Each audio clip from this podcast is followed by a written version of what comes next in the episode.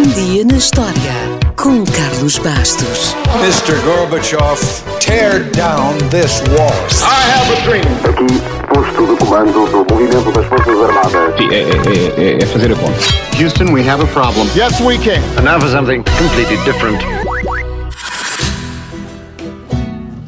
Quando em 1500 Pedro Álvares Cabral chegou às terras de Vera Cruz, que mais tarde seriam chamadas de Brasil, assistimos ao início de inúmeras explorações e descobertas no mundo novo. Primeiro na costa e depois cada vez mais para o interior. E quanto mais para o interior, mais espanhóis poderiam encontrar. Porquê? Porque, se bem se lembra, foi assinado um tratado em Tordesilhas que traçou uma linha a 370 léguas ao oeste da ilha de São Tomé, na costa africana, que dividia o mundo entre Portugal e Espanha. Ou seja, tudo ao oeste da linha era considerado território espanhol e tudo a leste da linha era considerado território português. Portanto, como ainda hoje percebe bem, o lado de lá da América do Sul teve colonização espanhola e no lado de cá, o Brasil ocupa quase todo o mapa. Se bem que, como ninguém tinha GPS na altura, muitas vezes andavam uns dentro do território dos outros. E assim, a 13 de fevereiro de 1541, os espanhóis Gonçalo Pizarro e Francisco Orellana descobriram o rio Amazonas. O Gonçalo era meio-irmão de Francisco Pizarro, o conquistador do Império Inca, e o Francisco, que tinha semelhanças físicas com o nosso Camões, tinha uma pala no olho e tudo, também participou na conquista do Império Inca e mais tarde foi nomeado governador em várias cidades, o que fez com que fosse considerado um dos mais ricos conquistadores da sua época. Mas antes disso, o Gonçalo e o Francisco foram então os primeiros europeus a descobrir o rio Amazonas. Porém, quando o Pizarro e os seus homens partiram de Coito, no Equador, a ideia era outra. Na verdade, o que procuravam era o mítico Eldorado, a cidade de ouro lendária com que sonhavam todos os europeus. Evidentemente, a cidade nunca foi encontrada.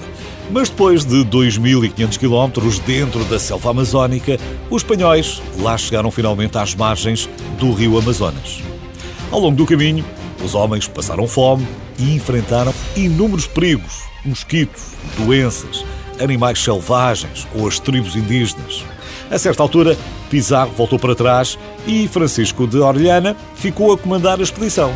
Seguindo o curso do rio, ele e os seus homens navegaram mais de 6 mil quilómetros até ao Oceano Atlântico e foi assim que foi descoberto o rio Amazonas e os relatos chegaram à Europa.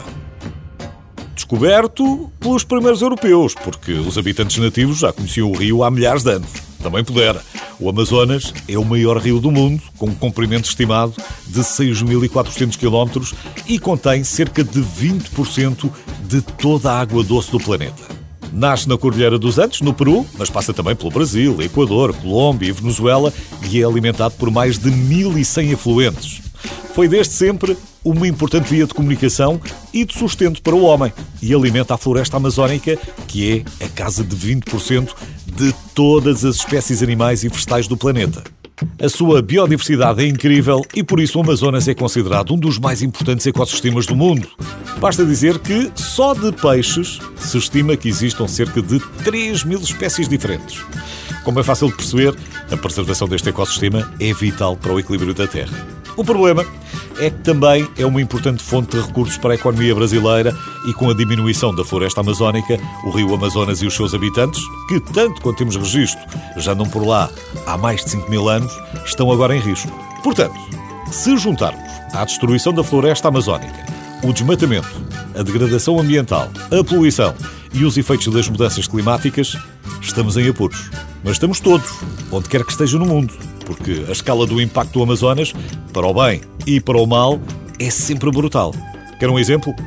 Acredita-se que se pudéssemos abrir e fechar a torneira do Amazonas, em menos de meio minuto, o rio poderia saciar a sede de todos os habitantes da Terra.